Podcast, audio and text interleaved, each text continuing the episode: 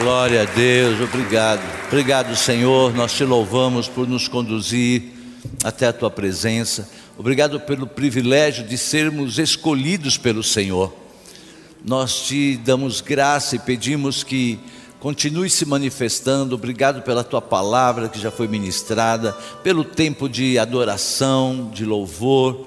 Senhor, que toda honra, toda glória, todo louvor, toda exaltação sejam dadas a Ti, Senhor, em nome de Jesus, amém e amém. Bom dia, queridos, graça e paz. Podemos sentar. Só assim, tem alguém que está vindo assim pela primeira vez aqui com a gente hoje? Se tiver, dá um sinalzinho com a sua mão. Tem. Ah, tá lá.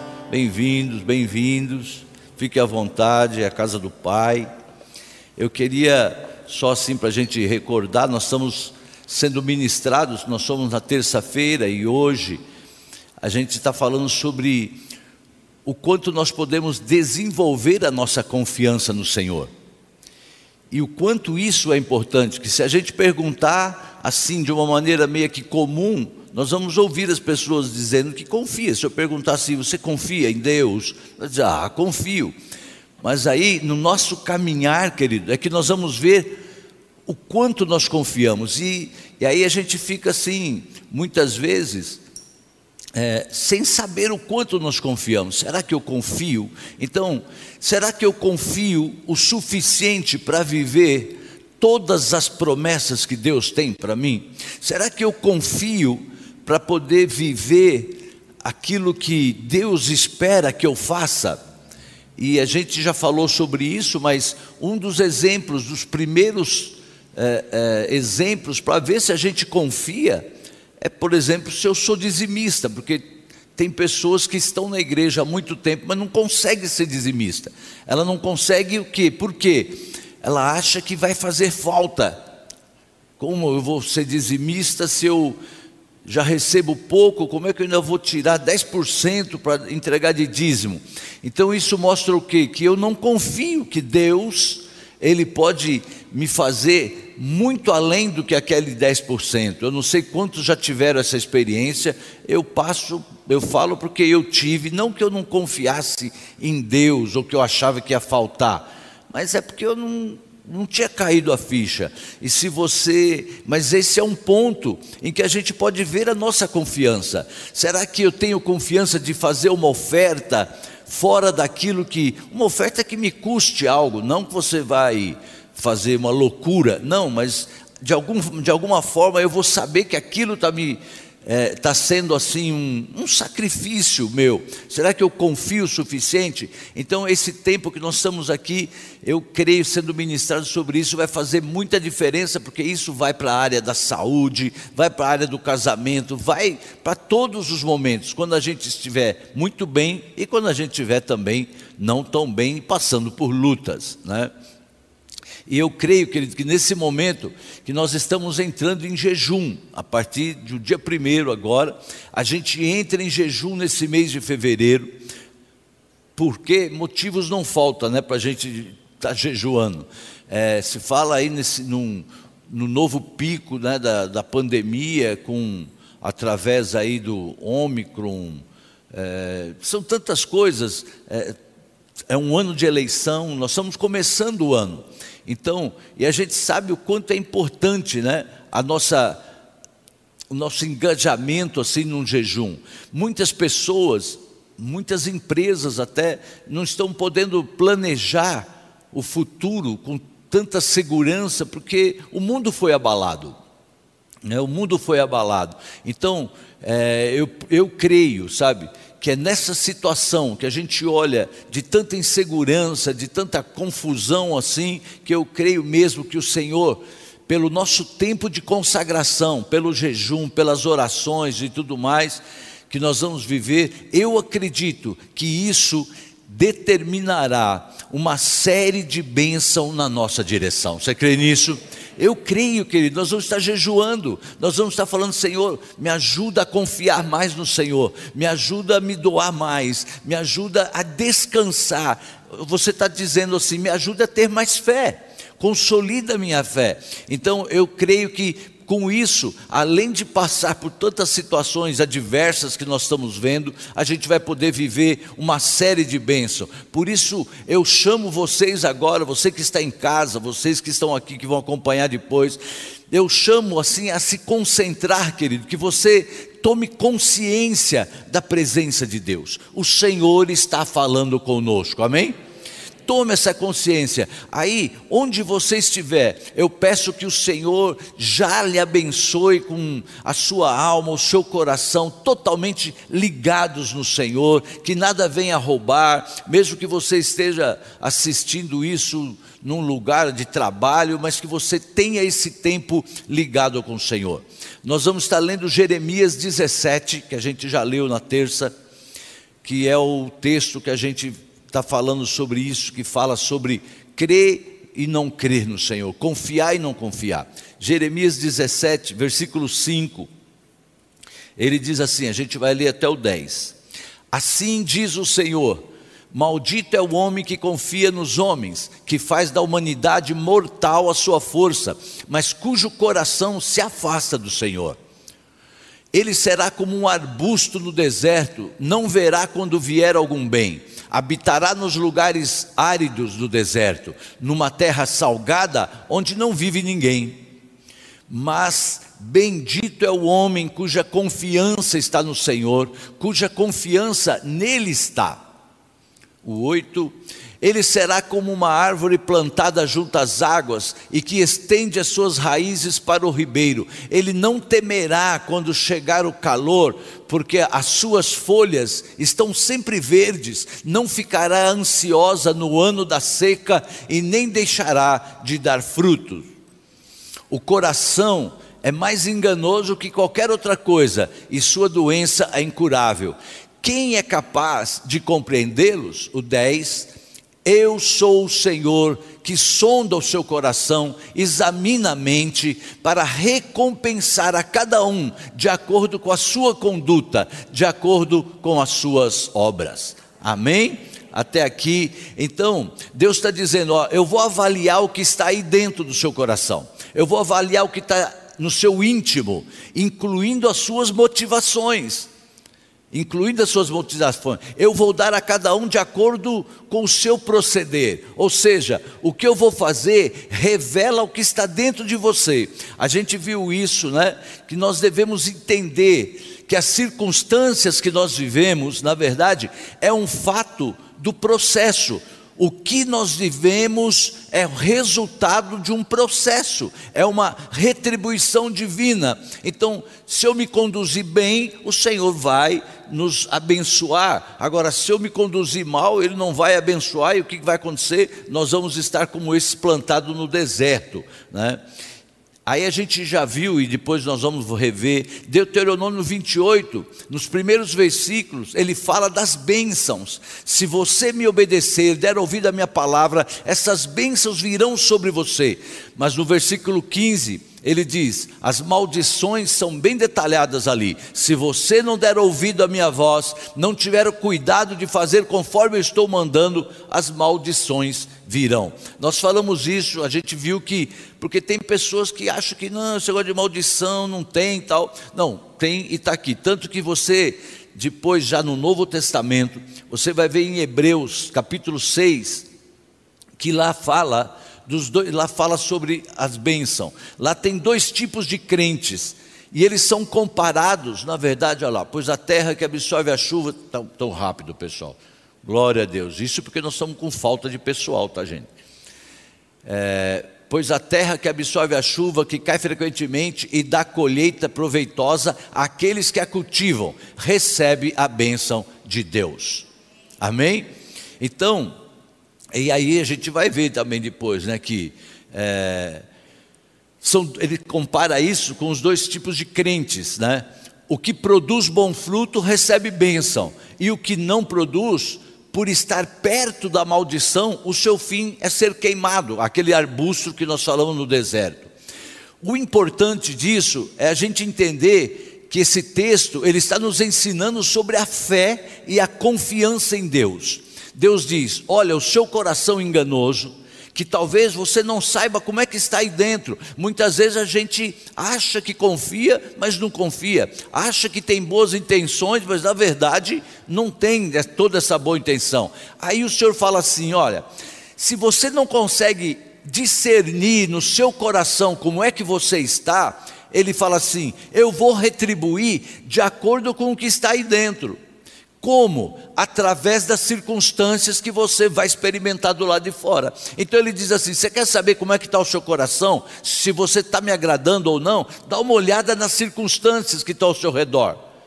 Porque eu vou é, mostrar através dessas circunstâncias. A gente deu alguns exemplos que infelizmente a gente já viveu muitas coisas e, e a gente já viu pessoas fazendo ofertas meio assim, até é, sem noção, ofertas que não poderiam fazer, mas que fizeram é, é, para pessoas longe daqui, porque na verdade e, e, que não deu em nada, não teve resultado, porque na verdade a intenção era se aproximar daquelas pessoas, a intenção era dar um jeito de ser mais chegado daquelas pessoas, que são líderes espirituais e tal, e que na verdade então Deus Deus não deu em nada aquelas ofertas. Mas por quê? Porque Deus conhecia o coração. E aí ele fala daquela viúva que chegou lá com só as moedinhas, mas que foi a maior oferta que foi dada ali. Então, a gente lê aqui também, querido, é, assim, olha, maldito o homem que confia no homem, nós vamos ver na palavra. Então, há muitas pessoas que para alegar desconfiança no outro, cita esses versículos bíblicos. Se você não ouviu o culto de terça, depois assiste lá para você poder entender isso que eu estou passando rapidinho. Porque não é isso que Deus está dizendo. Deus não está falando de não ter confiança nas pessoas. Deus está falando sobre um nível de confiança no homem, onde se faz da carne mortal o braço, né? e o coração se aparta de Deus. Então aí há uma substituição, é escolher confiar no homem e por meio dessa escolha acaba rejeitando, sabe, confiar no Senhor. Sabe aquela, eu tenho certeza que você já viu alguma coisa assim, tipo, né? Não, fulano falou que vai me ajudar, acabou, acabou. Não, agora eu tenho uma empresa e tal, e já sei que vai estar tudo bem acabou. E, e a pessoa acaba tirando o coração de confiar em Deus para confiar na pessoa, numa empresa, numa, num governo, sei lá o que. Então, essas pessoas, na verdade, eles se afastam. Em 2 Crônicas 16, a gente tem ali o exemplo, sabe, quando acontece assim, é, de o um rei, o rei chega e o rei Asa, ele tinha sido abençoado por Deus uma grande batalha contra vários exércitos, ele ganhou, Deus foi com ele. Chegou um tempo depois, ele pegou o dinheiro do templo e foi lá para fazer uma aliança com outro rei, para que o rei ajudasse ele numa próxima batalha. O que, que aconteceu? Nós falamos disso. Deus chegou para ele e falou: Cara, você usou dinheiro da minha casa para fazer aliança. Sabe o que aconteceu? Você acabou de perder uma vitória sobre aquele exército, porque aquele exército que você está tentando fazer uma aliança com ele, eu já ia dar para você como vitória. Você ia vencer sobre ele. Agora acabou. Sobre você vai vir é luta, é guerra. Ou seja, esse rei, ele fez uma substituição. Ele já tinha visto, vivido a bênção de Deus, mas no decorrer das coisas ele foi querer fazer uma aliança por conta própria. Né? Eu falei, eu dei um exemplo disso, de quando a gente, é, logo no início da conversão, a gente recebeu um convite, a gente, Deus trouxe uma palavra dizendo assim: ó, você vai ter pessoas à sua frente, ao redor de você. A gente nunca imaginava isso aqui, tá, querido? Aí Deus falou assim: ó, só que quando você receber convite para entrar na política, você não entre. Não quer dizer que a gente não deve se relacionar, deve sim, a igreja deve, mas não era para que eu entrasse na política. Bom, aí lá em Cajamar, naquele tempo que nós passamos, a gente passando muita necessidade, um deserto danado, eu não estava trabalhando, a Vera com síndrome do pânico, a casa por acabar, acabou o dinheiro, tudo assim. Mas a gente começou a fazer as reuniões da Donep que a gente fazia com os empresários da cidade. E o que, que aconteceu? Os empresários começaram a vir. Então, uma reunião que era para ter 13, 15 pessoas, tinha lá mais de 50 pessoas. Né? É, muitos homens que tinham lá a reunião do, do Rotary e tal, aí as mulheres não queriam mais ir naquela reunião, vinha para a reunião da Donep. Aí o que, que aconteceu? Quando mais necessitava, chegaram os grandes lá, os líderes da cidade, e falaram assim: ó, você vai se candidatar.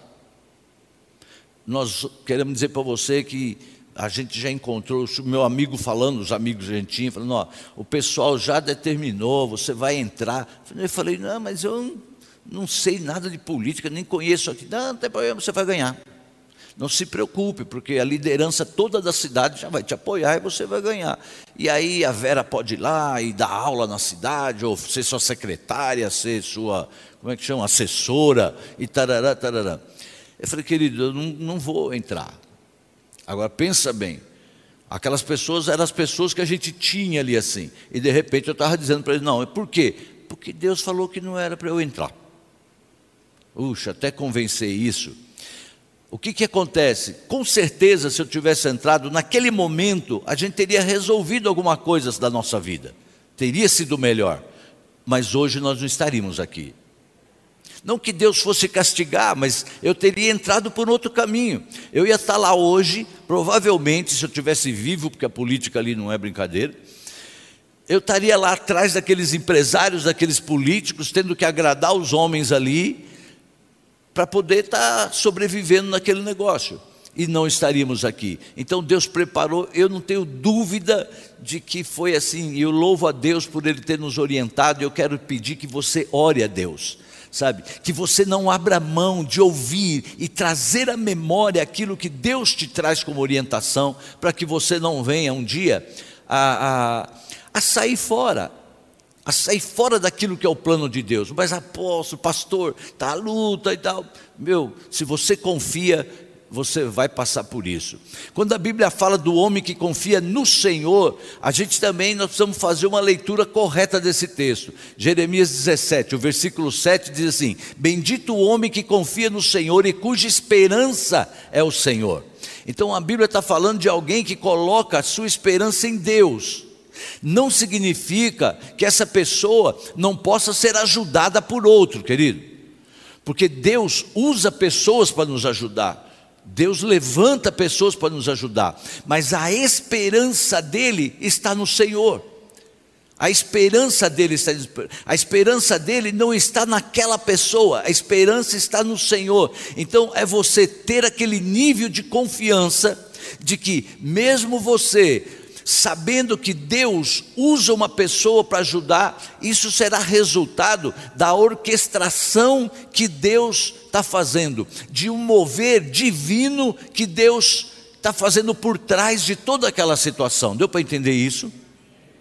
Então, nós devemos, na verdade, quando a gente olha para a palavra de Deus, nós vemos muitos exemplos como esse. A Bíblia fala do rei Assuero, lá no livro de Esther, vocês vão, depois leia lá Esther é, ele teve uma noite que ele não dormia, perdeu o sono, e aí ele foi lá para a biblioteca e pegou lá o, as crônicas do reinado dele, e estava lá lendo as crônicas, e ele descobriu que, na verdade, o rei estava devendo ali, tipo assim, uma honra para Mardoqueu, uma recompensa para Mardoqueu. Mardoqueu era um homem que trabalhava ali, que estava por ali.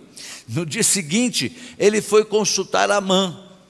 Escuta, o que, que a gente faz para alguém que esse Amã queria destruir Mardoqueu, depois você vai ler lá. Queria matar, não só ele, como todo o povo judeu. E o rei chamou ele, porque ele era ali o homem do lado direito de, do rei. Aí o cara falou: Não, honra ele, põe cavalo, faz isso, faz aquilo. Depois você lê, é muito lindo. Só que o que aconteceu? Quando ele foi ver, aquilo que ele estava achando que era para ele, na verdade era para Mardoqueu. Esse homem que já tinha mandado até fazer lá a, a, a forca para Mardoqueu, ele que acabou sendo morto. Então, ele não suportou ter que honrar um inimigo daquela forma, né? Deus orquestrou, querido. Deus tirou o sono de um rei, Deus pôs ele para ler, para descobrir, antes que Mardoqueu morresse e o povo judeu também ia ser massacrado. Portanto, não se trata de não confiar nas pessoas em deprimento do Senhor. Não é isso, sabe? Nós tivemos muitas experiências assim, é, de, de mover de Deus de uma maneira muito linda, muito linda. Agora, já houve momentos em pedir ajuda a alguém também. Por isso é que eu estou dizendo que a gente não pode pensar nesse contexto de não pedir ajuda e nem confiar nos outros, mas sim de não trocar a nossa confiança, de não substituir a nossa confiança. E sim, nós precisamos aprender a fazer do Senhor a nossa esperança. Olha, aquela pessoa parece que pode ajudar, mas eu vou confiar que Deus pode mover ali. Então, Isaías 64, 4 diz assim: Porque desde a antiguidade não se ouviu nem com os ouvidos se percebeu, nem com os olhos se viu, Deus além de ti que trabalha para quem? Para aqueles que nele espera. Deus, ele vai trabalhar para aqueles que estão esperando nele. Poxa, se ele tem que fazer algo, ele vai fazer para aqueles primeiro que estão esperando nele. Quando a Bíblia fala daquele que faz do Senhor a sua esperança, a Bíblia está falando de alguém que espera no Senhor que está, esse espera aqui, na verdade, está confiando no Senhor. Né? Ou seja, quando eu e você confiamos no Senhor, Deus está trabalhando a nosso favor.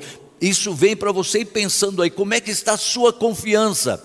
Mesmo quando você faz uma oração, como é que está a sua confiança? Quando você vê, não, não precisa ser coisas graves, tipo um resultado de um, um diagnóstico médico, não vamos falar isso, mas como é que está a sua confiança quando você pensa que amanhã é uma segunda-feira e não tem nada decidido na sua vida o que fazer? Como é? Aquele rei Asa, quando ele decide não confiar no Senhor, para confiar no rei da Síria, que ele fez uma substituição, ele trocou Deus por aquele homem, por aquele rei. Agora, a Bíblia fala do rei Ezequias, que é o contrário, né? Agindo de uma forma completamente diferente. Quando Senaqueribe vem, o profeta, vem contra ele com ameaças, o outro inimigo dele, o posicionamento de Ezequias é o seguinte: olha só, olha a declaração dele. Chegou para o povo e falou: gente, olha, sede fortes e corajosos, não temais, nem vos assusteis por causa do rei da Síria, nem por causa de toda a multidão que está com ele, porque um há conosco maior do que tudo que está com ele. Com ele está o braço da carne, mas conosco o Senhor nosso Deus para nos ajudar e para guerrear as nossas guerras. Então, o que aconteceu quando ele falou isso? O povo cobrou ânimo, ficou animado novamente, levantou a cabeça com as palavras de Ezequias, o rei de Judá. E ele faz o que? Aí ele pega a carta que o inimigo mandou e vai lá, a carta que Senaqueribe mandou, dizendo: Olha, Senhor, aqui estão as ameaças do nosso inimigo, mas nós confiamos no Senhor, nós cremos no Senhor, e a Bíblia diz que naquela noite, querido, o Senhor enviou um anjo no arraial do inimigo e derrubou mais de 180 mil do exército inimigo. Vocês já leram, se você não leu, pegue essa passagem que você vai crescer em fé. Então, o que, que a gente precisa? Nós precisamos entender, entender, isso é o objetivo dessa minissérie aqui, vai, dessa palavra sobre confiança, nós precisamos entender o poder que é confiar no Senhor e fazer do Senhor a nossa esperança. Isso é poderoso. Isso é tremendo. Só que ao mesmo tempo nós precisamos entender o efeito negativo de não confiarmos no Senhor, apartando o coração do Senhor para fazer da carne o nosso braço. Esse é o grande erro como a gente fala daqueles que não conseguem confiar para entregar, devolver 10% do que ganhou. Como é que eu vou fazer isso? Quando é pouco é porque é muito pouco, quando é muito, acha que é muito. Então não confia que Deus é poderoso para lhe dar muito mais do que aquilo. Então, vamos tentar aqui avaliar alguns sinais que evidenciam se há ou não confiança. Como é que eu vou saber? Pastor, se eu estou confiando, uma coisa eu quero dizer para você: seja o nível que for que você tenha de confiança, o Senhor vai aumentar esse nível de confiança. Sabe por quê? Porque Ele tem lugares altos para você ir, Ele tem lugares que você não pisou, que você precisa confiar nele para pisar. Você tem decisões para tomar e você confiando nele, você vai tomar essas decisões corretas em nome de Jesus. Se você crê, dê um aplauso a Ele.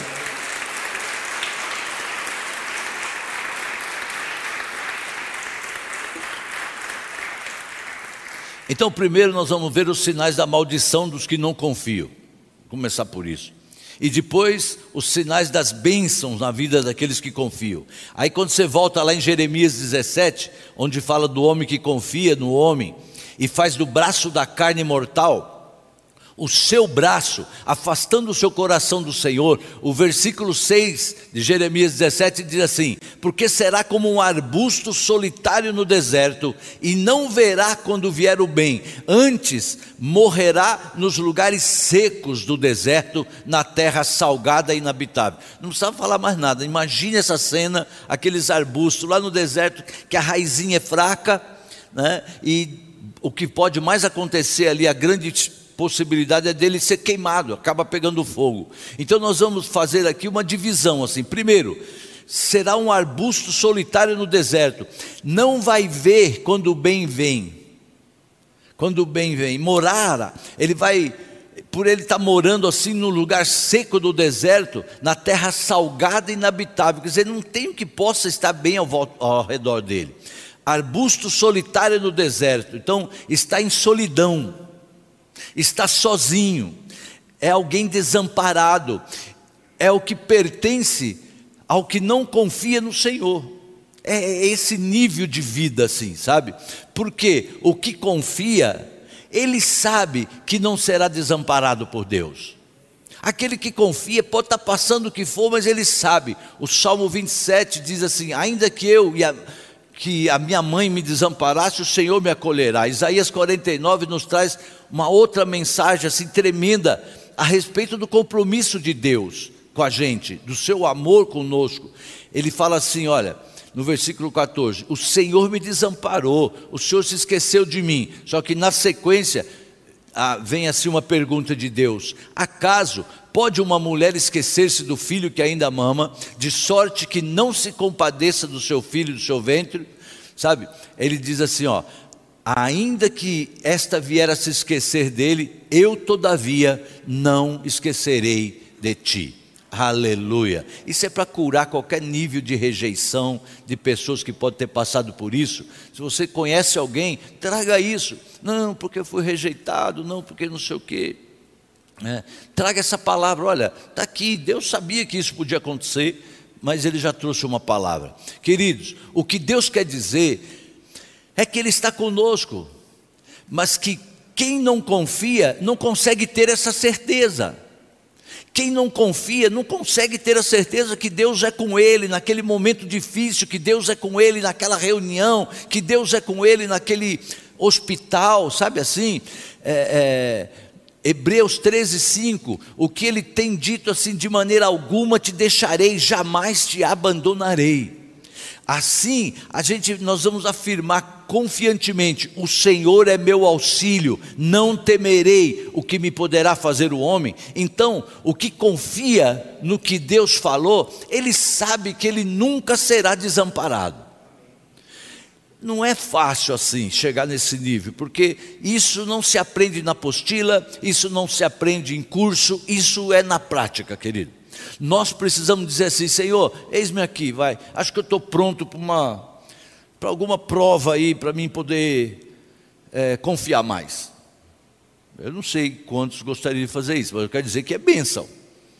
Sabe, porque é na prática que a gente vai viver isso. Quem não consegue se mover em fé, o tempo todo você vai ver as pessoas falando assim: Deus me desamparou, Deus me deixou, Deus me abandonou. O que, que é isso? A pessoa vive um senso de arbusto solitário no deserto. Isso é o sinal de que não há confiança no coração. De que não há confiança. Outra coisa o texto diz: não verá quando vier o bem. Olha só, o que não confia no Senhor, ele não vê o bem vir o tempo todo.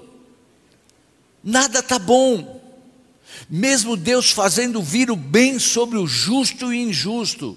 Agora, tem gente que a bênção pode estar caindo, ele simplesmente não consegue enxergar. Esse enxergar, você já sabe, né? É, é, é vivendo. Muitas vezes, olha só, isso a gente deve hoje, que você receba aí, fala se é comigo, ministra. Muitas vezes o milagre que precisa acontecer, querido, é a maneira de as pessoas verem o que Deus está fazendo. Às vezes a pessoa está orando pedindo um milagre, quando o milagre que ele precisa pedir é: Senhor, abre os meus olhos, me dá uma visão espiritual para que eu possa ver o que o Senhor está fazendo. A Bíblia fala de Agar, ela estava lá no deserto quando foi mandado aí para o deserto com o filho, e o filho está lá chorando, ela está sabendo que não tem mais jeito, não tem água, não parará. Aí, quando ela está chorando, Deus veio e abriu os olhos dela e ela viu uma fonte de água perto do filho. Na verdade, Deus não fez aquela fonte naquela hora, mas Deus, na verdade, a fonte estava ali, mas ela não via. Deus abriu os olhos para que ela visse a bênção que ela não conseguia enxergar. Eu quero declarar em nome de Jesus que se tiver algo que está do seu lado, que você não está vendo, que você nem está sendo grato e grata a Deus por aquilo que é bênção na sua vida, que hoje o Senhor nos abra os olhos espirituais, que você possa ver esses milagres, que você possa glorificar o nome do Senhor, que você possa exaltar o nome do Senhor, que você possa gastar tempo neste domingo, nesta semana, levantando a sua suas mãos na sua casa e dizendo glórias ao nome do Senhor, porque Ele tem ministrado milagres na minha vida. Aleluia.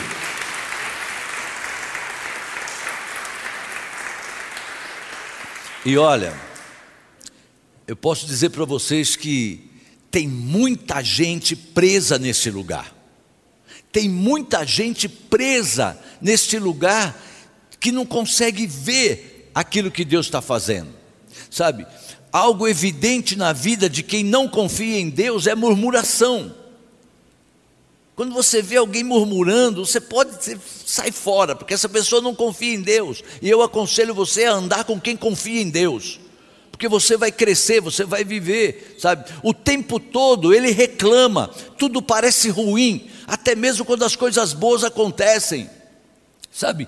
É diferente de quem confia. Quem confia está louvando mesmo quando tudo está ruim. Então, tudo é uma questão de ótica e perspectiva. De ótica e perspectiva. Mas tem pessoa que fica presa naquela situação de não ver nada, não reconhecer nada e ainda murmura. Então, onde não existe confiança, querido, as pessoas não conseguem ver o milagre não consegue ver o milagre.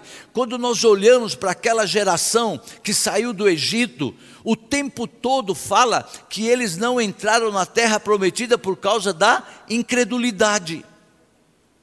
Quantos de nós será que já chegamos até a porta da nossa terra prometida e nós não entramos, não estamos vivendo ainda porque a gente, na verdade, não crê que Deus nos levou àquele lugar?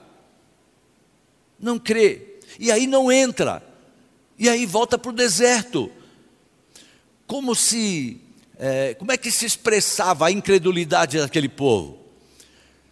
Deus os tira lá do, do Egito com sinais e prodígios, manifestações fortes, mas daqui a pouco o povo estava dizendo: não, mas o Faraó está vindo atrás da gente, vai nos matar. Deus nos tirou de lá para a gente morrer nas mãos dos egípcios, lembra disso?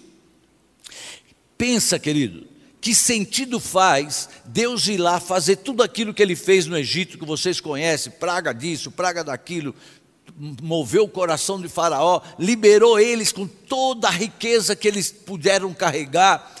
Para que, que Deus ia fazer aquilo para depois deixar eles morrerem lá pelo exército? Mas o povo falava disso. Que sentido Deus ter feito tudo aquilo para depois abandonar? Aí Deus vem com livramento, Deus intervém, os egípcios não matam eles coisa nenhuma, mas daqui a pouco eles começam a murmurar contra Deus, dizendo que Deus nos tirou do Egito para nos matar de fome, porque agora nesse deserto, lá os egípcios davam pepino para a gente todo dia, a gente comia aqui, nós vamos morrer de fome e tudo mais. Aí Deus vem e envia maná para eles e diz assim: Ó, eu vou cuidar de vocês. Aí eles mudam o discurso dele: Não, Deus nos tirou do Egito, não foi para morrer na mão do egípcio e nem de fome, mas Ele nos tirou de lá para a gente morrer de sede. Olha só, parece alguém que você conhece assim? É o mesmo povo, querido. Aí Deus vai lá e faz jorrar água da pedra, né? Deus vai dizendo assim: não, não é isso. E ainda quando chega na divisa da terra prometida, eles dizem assim: Deus nos tirou do Egito, tudo bem, ele supriu, não foi para morrer de fome nem de sede e parará. Mas ele nos trouxe aqui para morrer nas mãos dos caldeus, jebuseus, tudo aquele povo que habitava. Eles são gigantes. Deus nos trouxe até aqui para a gente morrer. Olha, só Deus mesmo para aguentar um povo desse. Né? Até hoje. Com certeza, até hoje, querido. Então, eles estavam o tempo todo murmurando, murmurando, a ponto de no Novo Testamento, você vai ler lá que uma das orientações de Deus para a nossa vida é assim: olha, Ele nos leva, nós somos desafiados a não murmurarmos como eles murmuraram. No Novo Testamento fala assim: ó, cuidado, não murmure como o povo que saiu do Egito porque eles são o puro exemplo da desconfiança, o tipo de gente que não vê o que não vão ver o bem vir. É, ficou meio confuso, você entendeu, né? Eles não vão ver quando a bênção estiver chegando, pronto. Eles não conseguem ver. Eu quero orar com vocês. Eu quero orar porque nesse ponto aqui de ter essa visão divina, de ter essa visão espiritual, eu creio que o Senhor vai trazer, porque você pode pensar assim, não, mas eu, eu creio, eu estou vivendo isso aí, eu creio nas promessas. Quem sabe o Senhor está dizendo assim: olha, né, se você acha que isso daí é a benção que eu tenho para você, não, é muito mais, mas você não está conseguindo enxergar, você não está conseguindo ver. Então, que você possa, em nome de Jesus, comece agora, se feche aí com o Senhor.